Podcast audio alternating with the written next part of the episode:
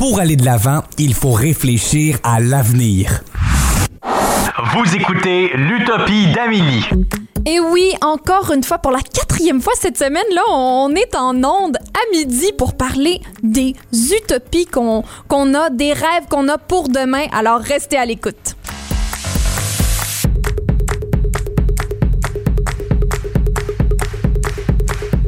Moi, c'est Amélie Trottier et je suis votre animatrice du midi pour l'été au 94.5 Unique FM.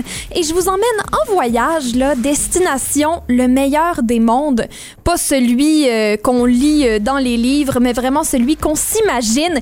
Et je suis bien accompagnée euh, dans ce voyage-là. J'ai Mélodie Lorquet et Philippe Bourdeau avec moi. Comment vous allez en cette matinée de 8 juillet? Ah, ça va bien. Il fait presque beau dehors. Presque beau, on peut continuer à espérer. Ah oui. Moi, ça va très bien. Toi, Am- Amélie?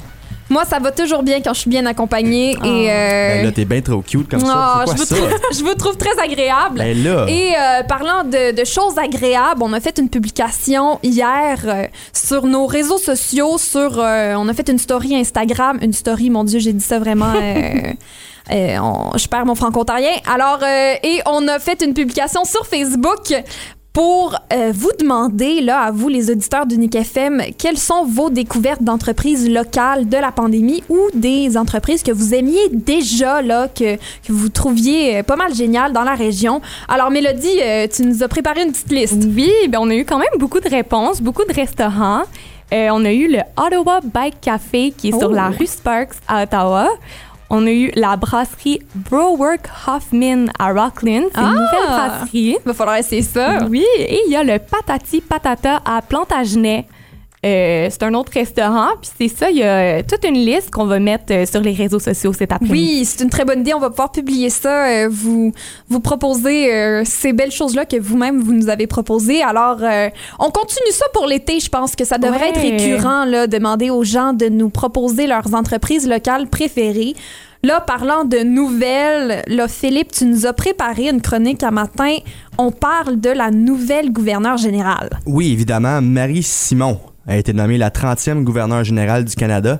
C'est quand même un moment tu sais, historique, euh, rempli d'inspiration. C'est la première autochtone à représenter la monarchie britannique en 154 ans. 154 ans, c'était à, peu près temps. considérant qu'on s'est établi euh, sur leur euh, territoire, euh, c'est à peu près temps qu'on les mette C'est vraiment à peu près temps. Sérieux, là? En tout cas, après l'annonce, je me dis pourquoi pas voir la liste des anciens et anciennes gouverneurs Oui! générales euh, pour bien voir la diversité s'il en a. OK? Est-ce qu'il y en Ah. avait? Ben, la première femme à devenir gouverneur général du Canada était en 1984, Jeanne Sauvé. Oui, Jeanne la Sauvé. 23e. C'était la 23e sur Wow. combien? Il y en a- Il y en a 30, mais. Il y en a 30, mais là, il y a eu beaucoup d'intérim, tu sais, à un moment donné. Tu sais, ah, lui Ah. quitte l'office, OK, ben là, faut Ah, que tu oui. remplaces. Ça a quand même ça. pris beaucoup de temps avant qu'une femme soit là. Ça a pris, ça a pris une coupe de. ouais, 150. Non, c'est ça. Une 150. centaine d'années. Une centaine d'années, je Une bonne centaine d'années. Um, en tout, il y a eu seulement quatre gouverneurs avec un E, évidemment, général. Maintenant, on en a une cinquième, ce qui est incroyable, sérieux.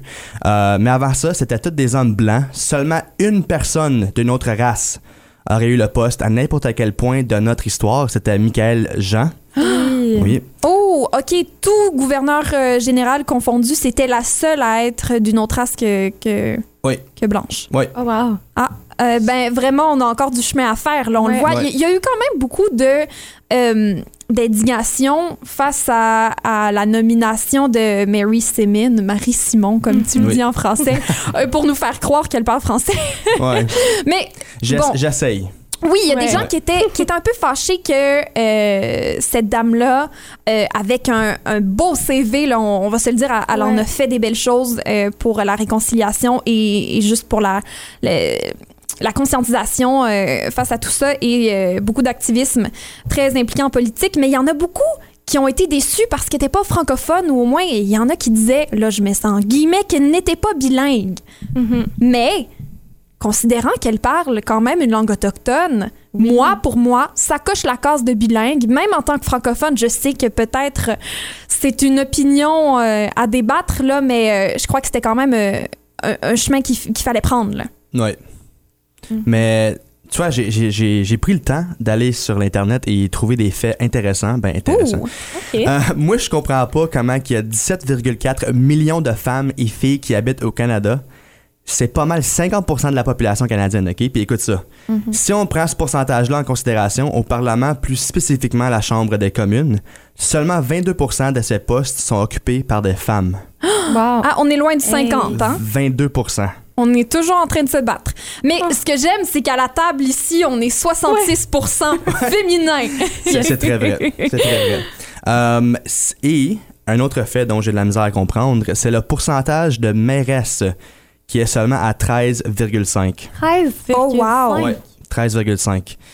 Puis moi, j'avais une question pour vous. J'aimerais savoir votre opinion sur un sujet, genre les positifs d'avoir plus de femmes en office. Plus de femmes en office. Genre votre Oui, opinion ça serait là-dessus. important. Ouais. Ben, Ouais. Moi, moi, je crois que c'est super important la représentation euh, dans le milieu des arts, dans le milieu, surtout en politique, mais c'est parce que c'est les gens qui qui nous dirigent, c'est les gens qui prennent des décisions, Ouais. c'est des gens qui devraient nous représenter et qui devraient représenter la population. Donc, euh, Mary Semin, moi, je l'accueille à, grand, à bras grands ouverts. Elle a même promis euh, qu'elle allait euh, travailler et essayer d'apprendre le français. Je trouve ça déjà pour, à la limite, j'ai même pas l'impression qu'elle aurait besoin de, de faire ça pour que je, je l'accueille et, Ouais. et que, que je sois contente qu'elle soit là. Ouais, moi, je suis juste curieuse de savoir euh, peut-être la réaction dans les communautés autochtones. Ouais. Je sais pas si. Je sais pas leur réaction. Je serais curieuse de savoir peut-être leur opinion là-dessus. J'imagine que comme n'importe quoi, euh, tout le monde est divisé. Ouais. On, est, on, on peut jamais se mettre d'accord sur tout. Mais euh, bon, euh, c'est un pas dans une direction. Est-ce que c'est la bonne? Moi, je crois que oui. À voir euh, où ça nous mènera vraiment. Euh, mais euh, ce qui est intéressant avec tout ça, c'est que ça nous ça met la table Oui. un peu à euh, notre émission Oui. d'aujourd'hui. Euh, parce que le jeudi, on va toujours rencontrer un artiste autochtone ou un activiste autochtone qui euh, évolue dans, dans ce monde-là et qui, qui euh, va nous partager ses connaissances, son amour pour sa culture qui, euh, que nous devrions aimer tout autant et euh, apprendre à la connaître. Donc, on rencontre Quentin Kondo à l'émission aujourd'hui et on rencontre aussi, en parlant politique, on rencontre Stéphanie Harvey qui est une gameuse professionnelle que vous avez dont vous avez probablement entendu parler, mais là, on parle de féminisme. Elle est pas mal partout. Ah oui, elle est pas mal partout. Vraiment, Philippe, je pense que tu as hâte de la au téléphone parce que t'aimes bien les jeux vidéo. Mais elle vient pas nécessairement nous parler jeux vidéo, elle vient nous parler féminisme, Ouais. activisme euh, et vraiment l'importance de la représentation hein, dans les jeux vidéo. Ça aussi, c'est un exemple d'endroit où il manque de représentation. Et juste avant ça, eh bien, on rencontre Guillaume Saint-Don et on parle art et culture avec lui. Je change d'accent, moi, constamment euh, à la radio. je, je, je pars de, de différents endroits. Alors, euh, art et culture pour lui, euh, pour parler avec lui d'art numérique. Puis comment ça l'a été euh, pendant la pandémie. Alors, j'ai bien hâte d'entendre ce qu'il y aura à dire sur ça. Vous, euh, c'est quoi que vous avez le plus hâte euh, pour l'émission? Stéphanie Harvey. Ah, je le savais. Ah, moi, ben, moi, c'est Guillaume. J'ai hâte euh, d'entendre qu'est-ce qu'il y a à dire là-dessus, sur euh, toutes les Oui. technologies là, dans les arts vivants. Oui, puis moi, je dois avouer, euh, j'ai tellement aimé jaser avec Quentin au téléphone avant, avant de, de planifier l'entrevue. Alors, euh, j'ai vraiment hâte d'entendre cette conversation-là. Et on vous réserve une petite surprise. On va vous jouer une de ses chansons. Alors, restez à l'écoute. Vous écoutez L'Utopie d'Amélie en direct du 94.5 Unique FM.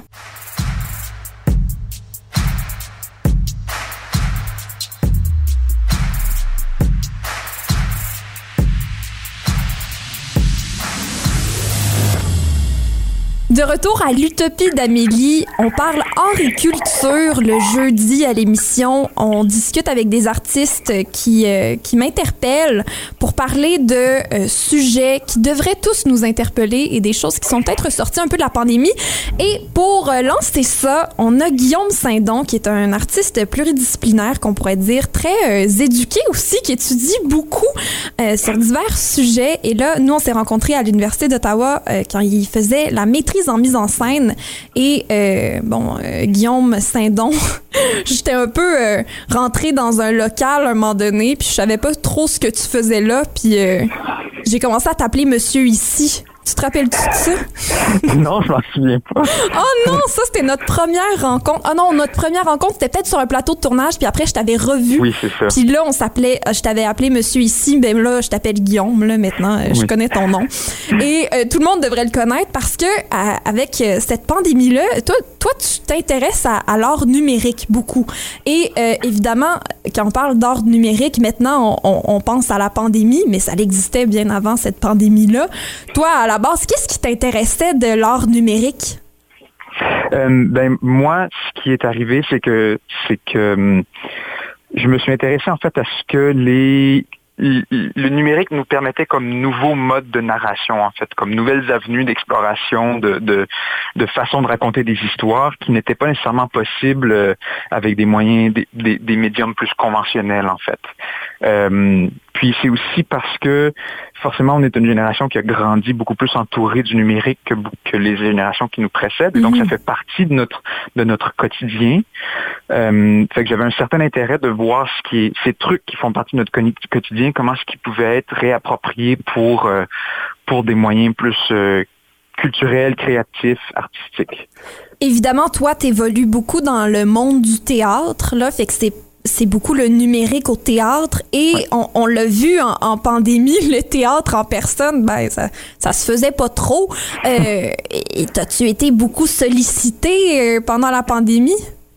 Oui, j'ai quand même été euh, bien sollicité pendant la pandémie. Euh, ce qui est arrivé, en gros, c'est que beaucoup des spectacles ont dû, euh, tu qui étaient prévus pour pour l'année précédente, pour la saison qui vient de passer, ont dû être euh, reconfigurés, re-réfléchis d'une façon qui pouvait leur permettre de toujours être présentés, de toujours euh, euh, euh, permettre, ben, de un, à des artistes de créer, puis de, de, de, de vivre, de continuer à vivre, mais aussi de de pas euh, de pas laisser euh, disons, les citoyens, la société sans, sans input artistique, en fait. Là, euh, je sais que toi, ça a été avantageux pour toi, mais euh, moi, je suis toujours en grand débat avec Jean-Paul Moreau euh, à Unique FM. Le dimanche, je fais mes chroniques théâtre, puis pendant la pandémie, on se demandait, là, est-ce que le théâtre numérique, c'est vraiment euh, une, une solution ou est-ce que c'est temporaire? Selon toi, est-ce que tu crois que, là, ça varie d'un projet à l'autre, mais crois-tu que ça a une place dans notre futur, le théâtre numérique ou l'art numérique en général? Ben, ça dépend vraiment de ce qu'on entend par théâtre numérique. Hmm. Je pense que euh, ce qui a le plus été vu durant la pandémie, qui était des spectacles enregistrés et rediffusés, c'est surtout un pansement qui est temporaire. Ouais. Cela étant dit, je pense qu'il y a beaucoup de gens qui sont allés exploiter le numérique pour justement des nouvelles formes de- de- d'exploration artistique, de création artistique.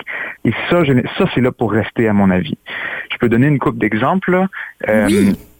il y, a, il y a un spectacle qui a été présenté dans le cadre du Festival Transamérique à Montréal euh, en mai-juin qui s'appelle Jeanne d'Arc. Oui! Puis, c'est une œuvre théâtrale qui se passe entièrement sur Instagram. Ouais. Et donc, l'artiste se réapproprie les moyens des médias sociaux qui sont pas faits pour ce genre de contexte-là. C'est vraiment fait pour autre chose. Là, on le sait, on connaît bien les médias sociaux. Mais en, en fait une formule artistique théâtrale, fondamentalement théâtrale. Bon, les gens questionneraient probablement le, la question, le, le- soulèveraient probablement la question de, ok, ben si je suis pas là physiquement avec l'autre personne, est-ce que c'est encore du théâtre? Je pense qu'on est rendu dans un, une, un temps dans, l'art où ces questions-là deviennent de plus en plus floues, plus difficiles à répondre, puis que c'est moins ça qui compte, mais plus justement, comme je dis, comment les comment les artistes peuvent se réapproprier des outils qui sont à leur disposition. Donc, pour répondre à ta question, ce qu'on a vu, la majorité de ce qu'on a vu durant la pandémie, c'était surtout un pansement, quelque chose de temporaire, mais il y a des choses qui émergent qui sont certainement là pour rester. Est-ce que le, le futur du numérique dans les arts, pour toi, est-ce qu'il est, euh, il est euh, lumineux? Oui, toujours dans euh, dans cette idée que euh, moi je suis pas ce qu'on appelle un technopositiviste ou un techno-évangéliste. en fait, je suis très très critique en général de, de tout ce qui est le monde du numérique puis des technologies de l'information. Euh, c'est vraiment un outil qui nous permet de raconter des histoires plus qu'une fin en soi. Euh, et donc, si on le regarde de cette perspective-là, puis qu'on en reste toujours critique, euh, par, pour ce qui est des, par exemple, des, des, répercussions que ça peut avoir sur notre vie, sur notre psychologie, je reviens Mm. encore une fois sur les médias so- sociaux, c'est, c'est un danger par moment. Euh, tant qu'on en reste critique puis qu'on garde un certain recul par rapport à comment on se sert de ces outils-là, à mon avis, oui, c'est lumineux. Puis les opportunités que ça nous permet, les, œuvres que ça nous permet de créer sont fondamentalement euh, touchantes et, vraiment euh, incroyables. On l'a vraiment vu avec euh, cette dite pandémie dont on n'arrête pas de parler. Là. C'est fragile, hein, le milieu artistique. On, on s'en est rendu compte à quel point ça prenait le bord euh, rapidement dans les priorités euh, de nos gouvernements.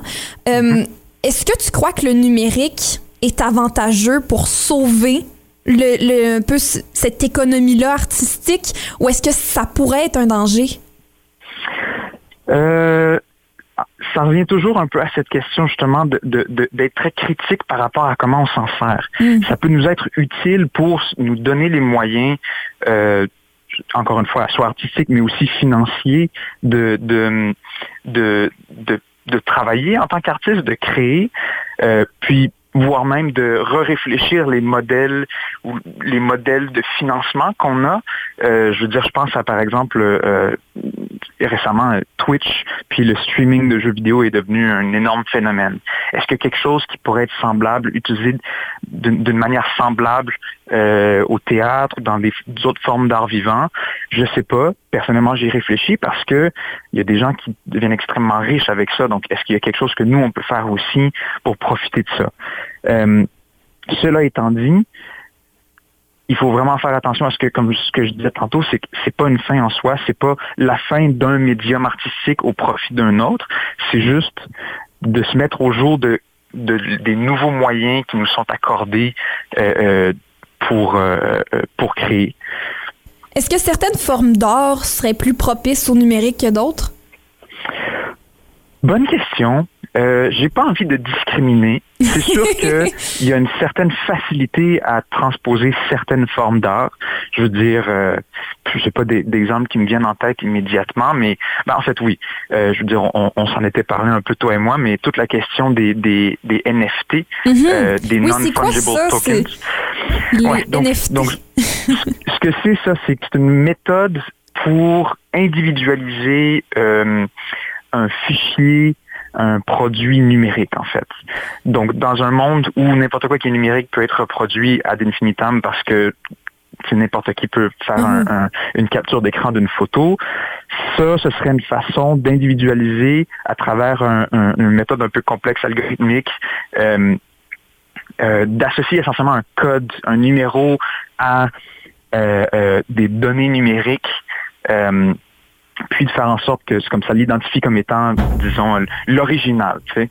Oui, donc Euh, en bref, ça rend l'œuvre d'art unique, puis un peu. Euh, fait que tu peux, tu peux l'acheter euh, virtuellement, puis tu as cette œuvre d'art, puis tu es la seule personne à l'avoir, euh, disons, en, en- en- en numérique comme ça.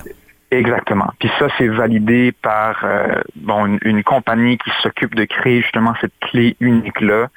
Euh, mais, mais justement, donc, donc l'art visuel, forcément, c'est probablement plus facile de transposer une peinture à une œuvre visuelle euh, euh, en ligne parce que c'est juste une image JPEG qu'on connaît tous très bien. Cela étant dit, pour moi, les, les NFT, c'est l'exemple même de, euh, de, de, ne- de manquer un peu de perspective critique sur euh, ce que peut permettre le numérique. Pourquoi est-ce que dans un monde où le numérique il crée justement la démocratisation de l'accès à l'art, etc. On doit transposer un mode de propriété qui est vieux. Puis bon, je suis pas un expert en art visuel, mais cette, ce- cette idée de la propriété que genre ah ben tu sais, moi je lis le fichier JPEG sur mon ordi, mais c'est pas c'est, pas l'original. Qu'est-ce que ça change en fait? Comme je peux quand même l'apprécier en tant qu'œuvre. Euh, et donc et donc il y a comme cette idée là. Puis ensuite ben ça devient une, une, une forme de réappropriation capitaliste du, du- du- de, de l'œuvre numérique où c'est juste on recrée un marché d'art visuel qui est extrêmement euh, euh, disons euh, pas volatile mais ben, en ce moment dans, Oui. dans ce contexte-ci il l'est puis on fait juste le, le, le, le mettre sur, sur l'Internet, quand en réalité, la à la base, les objectifs de l'Internet, c'est la démocratisation, c'est l'accès à l'information, c'est tout ça. Donc, Mhm. ça va comme à l'encontre de la philosophie originale de, de, de, ouais, de cette plateforme-là. Donc, ça, me- ça me paraît contre-intuitif. On on n'est pas en train d'en profiter pour réfléchir à un nouveau modèle. Au lieu, on fait juste remettre ce qu'on connaît déjà. Oui, puis parlons-en de cette démocratisation de l'art au-delà Mhm. des NFT, euh, au-delà de, de, de c- ces problématiques-là, ça l'a Mhm. quand même apporté beaucoup de bons. Euh, Le numérique en temps de pandémie, ça, ça l'a permis à beaucoup d'artistes de mettre leur, leur art de l'avant. Je pense à des musiciens qui ont fait des concerts, à, à des pièces qui ont été, euh, bon, présentées en virtuel, mais ça l'a peut-être permis à, un nouveau public de, de venir voir ces œuvres d'art-là? Penses-tu que ça, ça va euh, renouveler le, le public euh, des arts vivants pour les années à venir? Absolument. Moi, j'ai foi dans le fait que le fait, le, le, le principe de pouvoir le présenter en ligne puis le rendre accessible à beaucoup plus de monde versus avoir une cinquantaine de personnes dans une petite salle parce qu'on n'a pas les moyens de se louer une salle plus grande, c'est bénéfique. Oui, quand tu es en ligne, tu fais face à beaucoup d'autres géants qui sont, tu sais, comme tu dois te battre dans cette genre de, de, de, Oui. de, de mer, de marée d'attention que les gens euh, essaient juste d'accéder à chaque individu, mais une fois que tu arrives à te percer parce que à percer parce que tu as créé quelque chose qui est vraiment bon, parce que justement tu as créé un show de musique qui est extrêmement intriguant puis élaboré, euh, tu as soudainement accès à, puis là, il y a toute la question de, la viralité, là, soudainement tu peux devenir viral, etc. Euh, mais, mais ce potentiel-là, à mon avis, est, est tout à fait bénéfique. Eh bien, merci beaucoup, Guillaume, d'avoir passé euh, cette dizaine de minutes à nous jaser euh, art numérique. Moi, j'ai surtout hâte de, de retourner en salle pour de bon. j'ai vraiment hâte de retourner en salle. Puis, Ouais. je, je, me- je fais un petit peu une mise en garde aussi pour les arts numériques. là. J'ai j'ai un peu peur du, du sur-demande, moi, euh, du théâtre. Euh, parce qu'il faut, faut le rappeler, là, en tout cas, ce que moi j'aime, ce que je crois que toi t'aimes beaucoup euh, du théâtre, c'est les rencontres.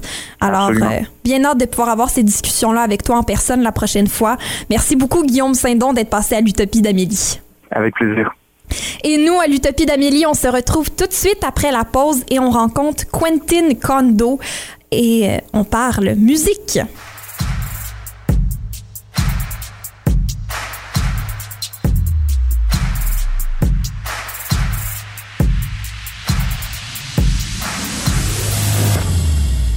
C'est l'Utopie d'Amélie. Vous écoutez toujours. On est à la dernière émission de la semaine, de la première semaine de l'Utopie d'Amélie. Pour l'été, on est là encore pendant sept semaines avec Mélodie et Philippe. J'ai hâte de voir où cette aventure va nous mener. Eh bien, aujourd'hui, l'aventure nous mène avec Quentin Kondo, qui est un artiste rappeur euh, québécois, on pourrait dire, mais aussi euh, membre euh, des Premières Nations. T'es Micmac Quentin, c'est bien ça? Oui, comment ça va, Émilie? Ça va très bien, Quentin. Et euh, j'ai tellement adoré te jaser au téléphone avant qu'on commence. Je trouve que t'es apaisant et ta musique aussi est tout aussi apaisante. Ton nom d'artiste, c'est Q052. Est-ce que tu pourrais nous jaser un petit peu de de- d'où ça vient, ce nom-là? Oui, mais Q pour Quentin, évidemment. Puis euh, 052, c'est le numéro de le gouvernement pour la communauté où je viens à Gas de Gaspésie. Alors, toi, t'as euh, t'as été élevé dans cette communauté-là? Oui, c'est ça. J'étais élevé ici. Ma mère est américaine euh, irlandaise. Ça fait qu'elle, elle vient d'autour de Boston. Ça fait que euh, j'ai déménagé un petit, peu euh, en grandissant de, autour de Boston, puis aussi de la réserve ici à Gaspésiac. Et euh, évidemment, ta culture est très importante pour toi et, se reflète dans ta musique. Euh, c'est quoi l'importance de, ta culture des Premières Nations, euh, de mettre de l'avant les Premières Nations dans ta musique? Mais je pense pour longtemps, le monde n'a pas vraiment eu des bonnes informations par rapport à nos nations autochtones ici au Québec. Puis je pensais que ça serait une bonne affaire de mettre nos réalités dans la musique pour qu'on puisse partager avec le monde puis éduquer le monde à, à la même temps de, de notre côté. Là, tu as décidé de faire ça en anglais dans ta musique. Pourquoi, euh, pourquoi avoir fait ça en anglais? Pourquoi pas euh, complètement en micmac? Ben, parce que je veux que le monde y comprenne qu'est-ce que je dis, hein, Évidemment. premièrement. oui, c'est ça. Ça fait que pour partager les histoires, tu veux que le monde y comprenne qu'est-ce que tu dis. Euh, J'en ferais en français si je serais capable, mais faire du rap en français, ça serait vraiment difficile pour moi. Mais euh, je le fais en anglais, puis euh, mais il y a des chansons que je mets à ma langage micmac là-dedans aussi. Ça fait que c'est pas si pire. dont une chanson qu'on va écouter tout à l'heure ensemble, Gespeg. Dans cette chanson-là, t'en parles un peu, on t'entend chanter aussi en Micmac. Euh, Qu'est-ce qui a fait que cette chanson-là t'a dit, ah là, c'est important que qu'on entende ma langue? Oui, mais la chanson à Gaspeg, c'est vraiment, euh, je vante de, de mon territoire, de, de la Gaspésie, puis euh, je pense, je pensais que c'était très important de mettre les mots Micmac dans cette chanson-là parce que euh, notre, notre langage, il vient de le territoire, puis c'est pour mieux en partager, puis que le monde y comprenne qu'on était les premiers peuples ici. Je pense que n'importe qui, qui qui a visité la Gaspésie peut euh, vraiment euh, affirmer la même chose, de dire à quel point c'est un bel endroit. Est-ce que, est que ton territoire est une inspiration pour toi dans ta musique? Ça doit l'être, évidemment, j'imagine. Absolument. La Gaspésie, c'est tellement beau. Et Gaspégawagi, c'est le vrai, le vrai nom du territoire. à Gaspégawagi, puis c'est la, la, la version plus francophone, c'est Gaspésie. Mais c'est Gaspégawagi dans notre langue. Puis à Gaspésie, tu vas voir beaucoup de les noms, tu vas voir de, de- même des villages ou des points ou quelque chose. C'est toujours dans le mot, dans, dans les, euh, les mots Micmac. C'est vraiment beau. Quand Oui. tu vois comme Miguasa, si tu vois Miguasa ou euh, you know, il y a plein de places ici en Gaspésie. là. Et puis les rivières, la rivière Cascapédia, ça veut dire Gaspégia, puis la Matapédia, puis Alors, Euh, tout- Gaspé, Gaspé, ça vient de Gaspeg, puis Gaspeg, ça, ça ça. veut dire le bout de terre. C'est quand même ça. significatif, là. C'est vraiment le bout de terre. Oui, c'est ça. Si tu vas plus loin, il y a- Et euh, là, t'as une chanson avec Samian qui sort bientôt. C'est excitant, ça. excuse-moi? T'as une chanson avec Samian qui va sortir bientôt. Euh, si, Oui. si je me trompe pas, c'est vraiment excitant de, de- comme collaboration, là. Oui, c'est vraiment fun de travailler avec Samian. Euh, ben, tout le monde connaît Samian, puis il chante en, en français aussi. Il fait du, du rap en français, mais aussi en, en algonquin. Puis euh, lui, il a un album qui sort le, le 6 août. Euh, puis c'est ça, euh, il m'a approché pour faire une chanson avec lui. Moi, je fais tout mon part en, en Micmac, puis lui, il fait toutes euh, ses verses en, en algonquin. Ça fait que ça fait une euh, chanson pas mal powerful. Ça parle de quoi, cette chanson-là? Ça parle de l'avenir, puis l'espoir pour nos jeunes, puis le territoire, puis le futur, puis où est-ce qu'on est présentement? Ça fait que c'est, vraiment beau. Puis avec notre langage, ça, ça donne une, une bonne euh, épice là-dedans. Toi, c'est quoi euh, l'espoir que tu as? Toi, tu es, toi-même papa. C'est quoi l'espoir que tu as pour tes enfants dans, dans notre société du futur? Ah, mais j'espère que tout va euh, mieux aller pour eux autres. J'espère qu'ils vont vivre dans une société plus plus inclusif où ce qu'ils peuvent lire euh, les livres de leur, leur nation, Hmm. ils peuvent aller à l'école puis ils voient que leur culture est, est bien euh, impliquée dans le, le curriculum. Ça fait que c'est ça que euh, mon espoir, c'est ça que j'aimerais pour pas juste mes enfants, pas ju- juste les enfants autochtones, pour aussi les, les non-autochtones, pour qu'ils ils savent vraiment notre histoire, puis comment qu'on a tellement de beaux choses pour partager ensemble. Est-ce que tu crois que la réconciliation, euh, c'est c'est nécessaire? Est-ce que tu crois que c'est possible? Je pense que tout est possible. Puis, euh, mais pour vraiment avoir une réconciliation, pour avoir Mhm. quelque chose euh, du vrai, il faut qu'on parle des vraies choses. Ouais. Puis il faut qu'on on, on met l'avance dans le système d'éducation pour Ouais. que tout le monde y comprenne les, les deux côtés de l'histoire. Oui, c'est très important l'éducation, ça c'est certain. Puis euh, on le voit avec ta musique, je crois que ça c'est une sorte d'éducation aussi, euh, d'écouter les artistes d'ici, les artistes autochtones, les artistes micmac comme toi. C'est important de mettre de l'avant la diversité aussi des peuples autochtones. Souvent on, on, on met tous les peuples autochtones dans, dans le même euh, dans le même bateau, on, mais mais chaque peuple est, est unique et différent, euh, tout comme tous les peuples du monde sont uniques et différents. Alors euh, je trouve ça super beau euh, de voir ce que toi tu fais aussi. J'ai hâte de voir ta musique qui va sortir avec Samian. Mais avant ça, on a le plaisir d'écouter en ondes. On va écouter ta chanson Gespeg qui euh, parle de ton territoire comme tu l'as mentionné. Et euh, c'est vraiment beau musicalement aussi. Avant de l'écouter, je voulais juste savoir ça vient d'où pour toi ton inspiration musicale pour ta musique? Mais ça vient de, on dirait, la, la territoire. Ça vient toujours de la territoire. Mhm. Beaucoup de mon inspiration, il vient de, des réalités qu'on qu'on vit, on vit présentement. Euh, puis, euh, beaucoup d'espoir. Il y a toujours euh, l'élément que je vais mettre dans la musique où ce que je veux, je veux être, où ce qu'il faut qu'on se rende. Il faut comprendre qu'on on, euh, on, prête, on, est on emprunte le, le territoire, puis on emprunte tout ce qui est autour de nous autres, de nos, nos arrière-enfants. Tu comprends? De, de, de nos, euh, nos petits-enfants. Ça fait que Ouais. we borrow this. Ça fait qu'il il faut qu'on on, euh, partage, puis il faut qu'on protège comme il faut le territoire. Ouais, ben moi j'ai énormément de respect pour toi et ton travail et ce que tu fais. Et je trouve que tu es une très belle personne, mais aussi un, un très bon artiste. Alors, on écoute ça, euh, les gens du Nick FM, écoutez ça. Gespeg de Q052.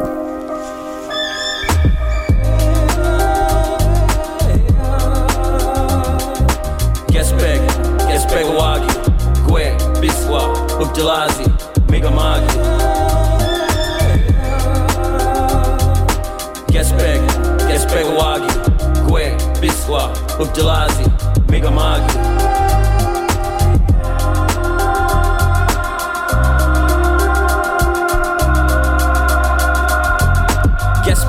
Where the land ends and the journey begins. Ceremonial pipes and smudging. The sunrise, Naguset, honoring the creator's gift of life. Breaking through the night, shining like a smile bright. Welcoming the light in the east, our ancestral lands. Mi'kmaq bands, where the Mi'kmaq will always stand. We'll all in Niskum for the sacred land.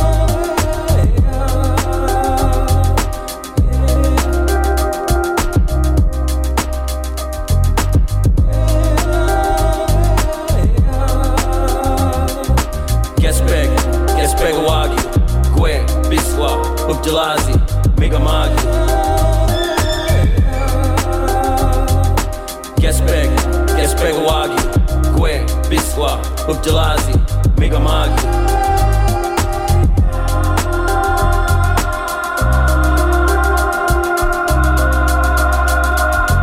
I come from the land that's self-sufficient, harvesting, hunting, and fishing. Gaspé Z got you wishing that you could live here, got you missing the seafood, the baby dishing, the wildlife and the sights that she be giving. In paradise we be living, on the res we be chilling. Res love is what we be feeling. Res Maui homies always kicking, everyone's feet be moving. Park Forion, come find it. Got me overexcited, face brighted. I love this place. Walalio need ups, Gisalul, Aknamultes, Migama pride.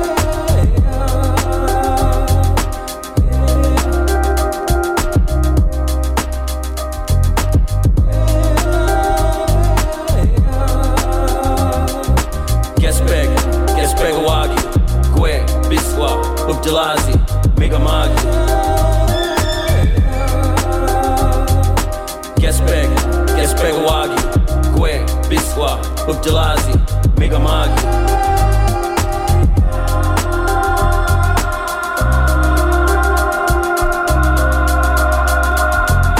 Seven district, seven generation, seven teaching since the beginning of creation. On sacred ground passed down by my daddy. Listen, mommy, native boys like me get lucky. Dance around the powwow with feathers fluffy. Regalia bright enoughy to light the sacred fire for my ancestors to see. Our youth and elders happily joined in hands and spiritually connected to the earth, my nation's birth. Many share it, but the Mi'kmaq were first.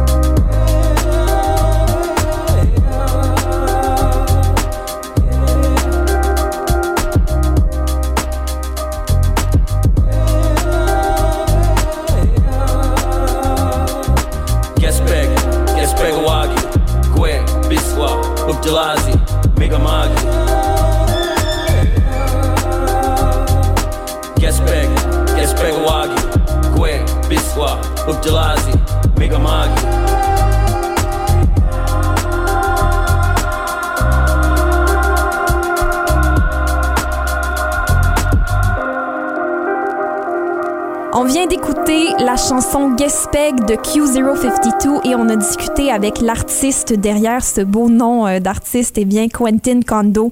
Merci d'avoir été avec nous et euh, je te souhaite bonne chance dans tout ce qui suit.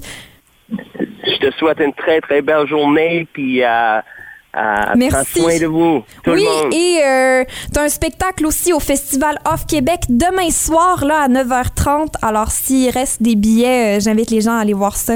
Festival Off Québec pour aller voir Q052. Mon cher Quentin Kondo, merci d'avoir été avec nous.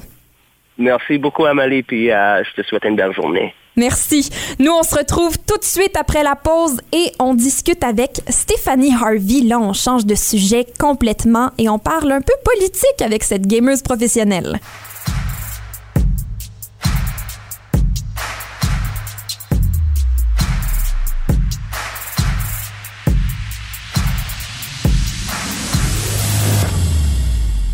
De retour à l'utopie d'Amélie, ça tire bientôt à sa fin. Ça passe tellement vite qu'on a du plaisir, hein?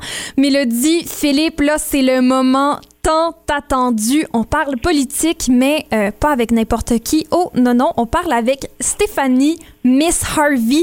On l'entend déjà un peu au téléphone. Salut, Stéphanie! Salut! Alors, euh, pour ceux qui te connaissent, ben en fait, je suis pas mal certaine qu'il y a bien du monde qui te connaissent. On, euh, tu es gameuse professionnelle. Là, tu as un peu pris ta retraite hein, euh, et tu te concentres sur des projets un, un peu plus grands. Puis tu fais beaucoup d'activisme là en ce moment. Euh, oui, c'est bien ça. Euh, je commence à être un peu âgée dans l'univers du gaming. J'ai 35 ans. Et puis, euh, c'est c'est par choix. là. J'ai un peu le goût de passer à, d'autres choses euh, parce que ça prend énormément de sacrifices, évidemment, comme toute athlète professionnelle. Donc, euh, présentement, je suis en train de faire beaucoup plus d'activisme, donc que ce soit euh, avec la compagnie de jeux vidéo euh, que je travaille qui s'appelle Counter Logic Gaming, c'est une division de Madison Square, Square Garden, ou euh, avec Miss Harvey, là, ma compagnie à moi, où on parle de cyber-citoyenneté, euh, d'inclusivité, de diversité, euh, et vraiment, là, de, de- genre, je dirais un push pour rendre euh, le monde meilleur euh, sur Internet. Oui, est-ce que tu pourrais nous parler un petit peu plus de, de ça? C'est quoi la, la cyber-citoyenneté pour quelqu'un qui aurait jamais entendu ça? Oui, ben c'est un mot qui c'est un mot qui devient de plus en plus connu, mais c'est sûr que moi j'en parle pratiquement à chacune de, mes entrevues.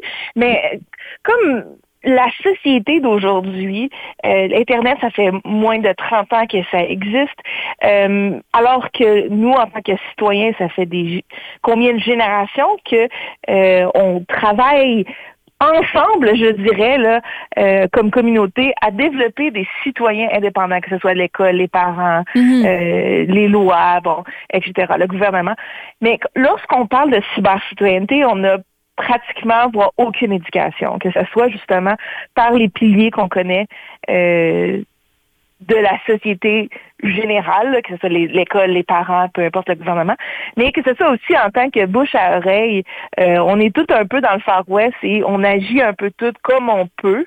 Et pour moi, la cybercitoyenneté, ben, c'est vraiment ça, c'est être au courant de, comment se protéger, comment avoir une bonne vie, comment contribuer à la société positivement euh, en utilisant l'Internet, parce que maintenant, on, ne peut plus s'échapper. C'est pas vrai qu'on peut juste fermer notre téléphone, fermer notre ordinateur et décrocher ou passer à autre chose. Ça fait partie entièrement de notre vie de citoyen.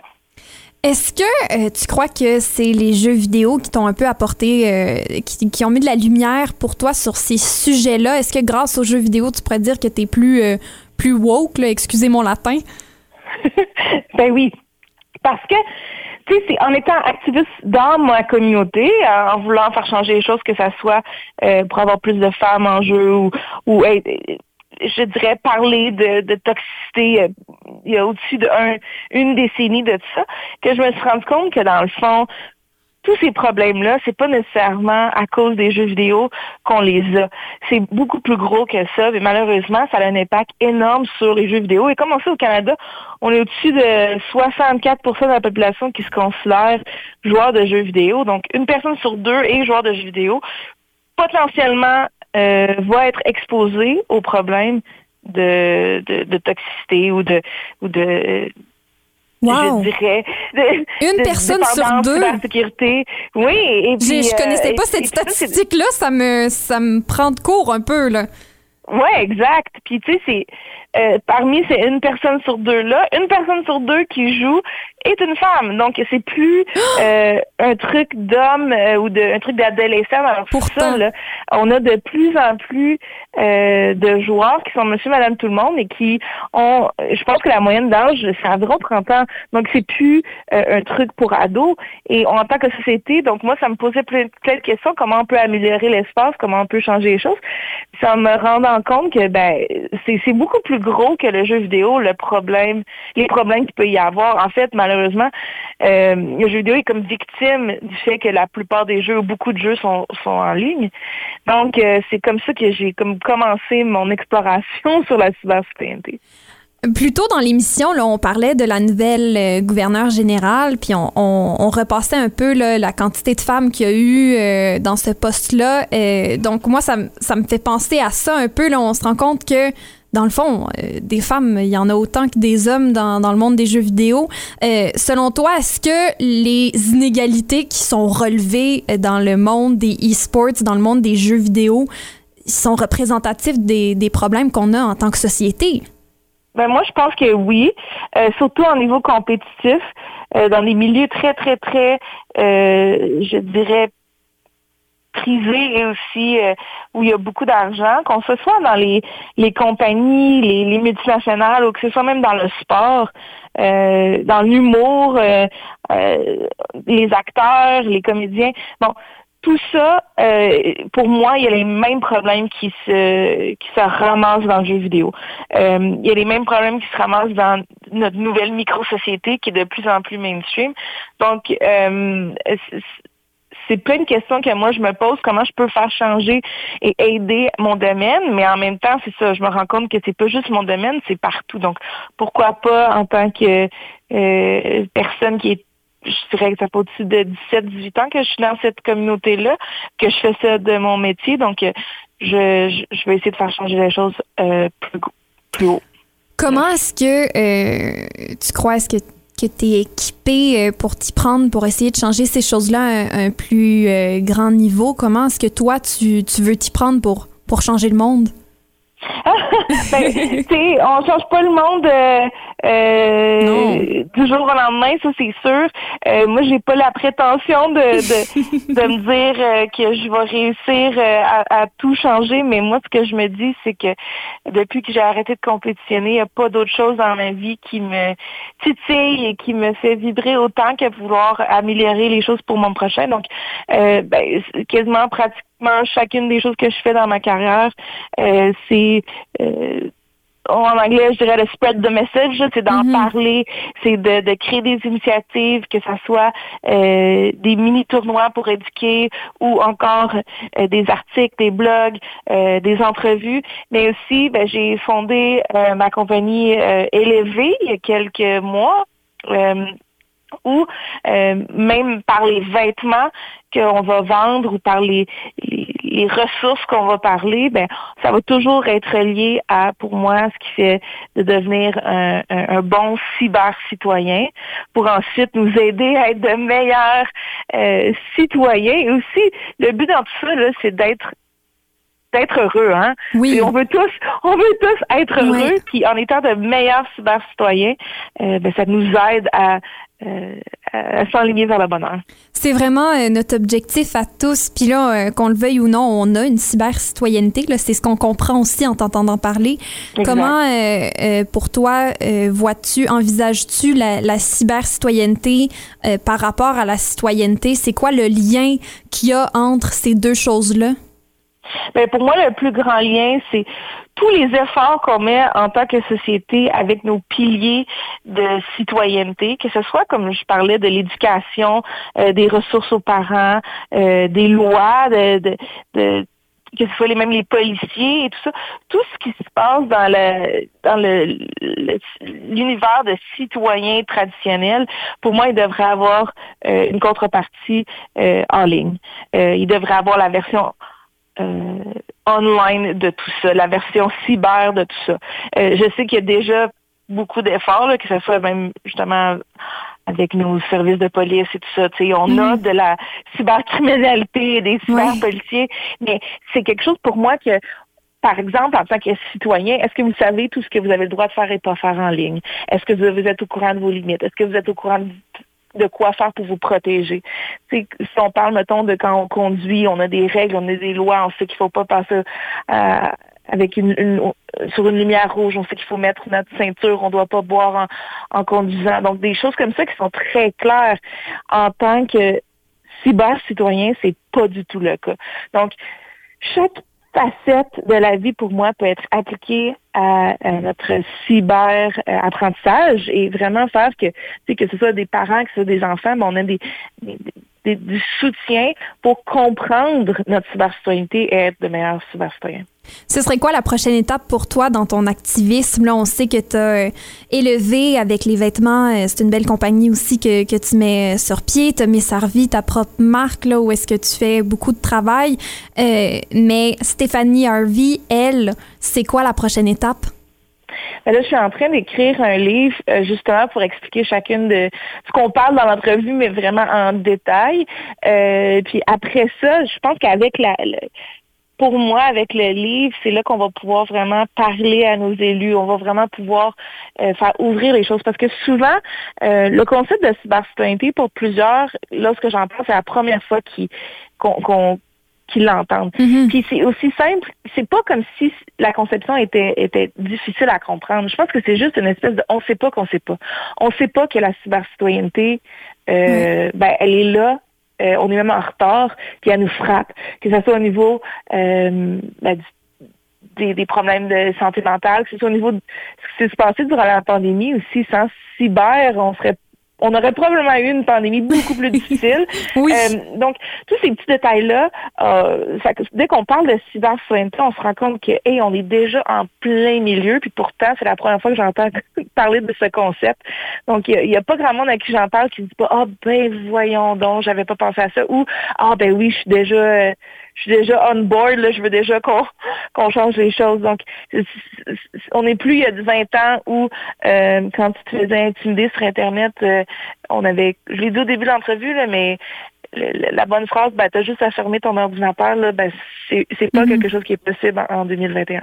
Non, ça, ça, reste avec nous beaucoup. Euh, dans le fond, le, l'Internet, c'est devenu un peu une extension de, de la vraie vie qui a amplifié beaucoup de choses aussi. Là. On pourrait dire que ça a amplifié les problèmes qu'il y avait déjà ici, qu'on ignorait peut-être facilement euh, euh, quand on retournait à la maison. Mais là, c'est impossible d'ignorer ces, ces inégalités-là euh, maintenant qu'on a ça virtuellement dans notre poche aussi, là, que ça nous suit partout.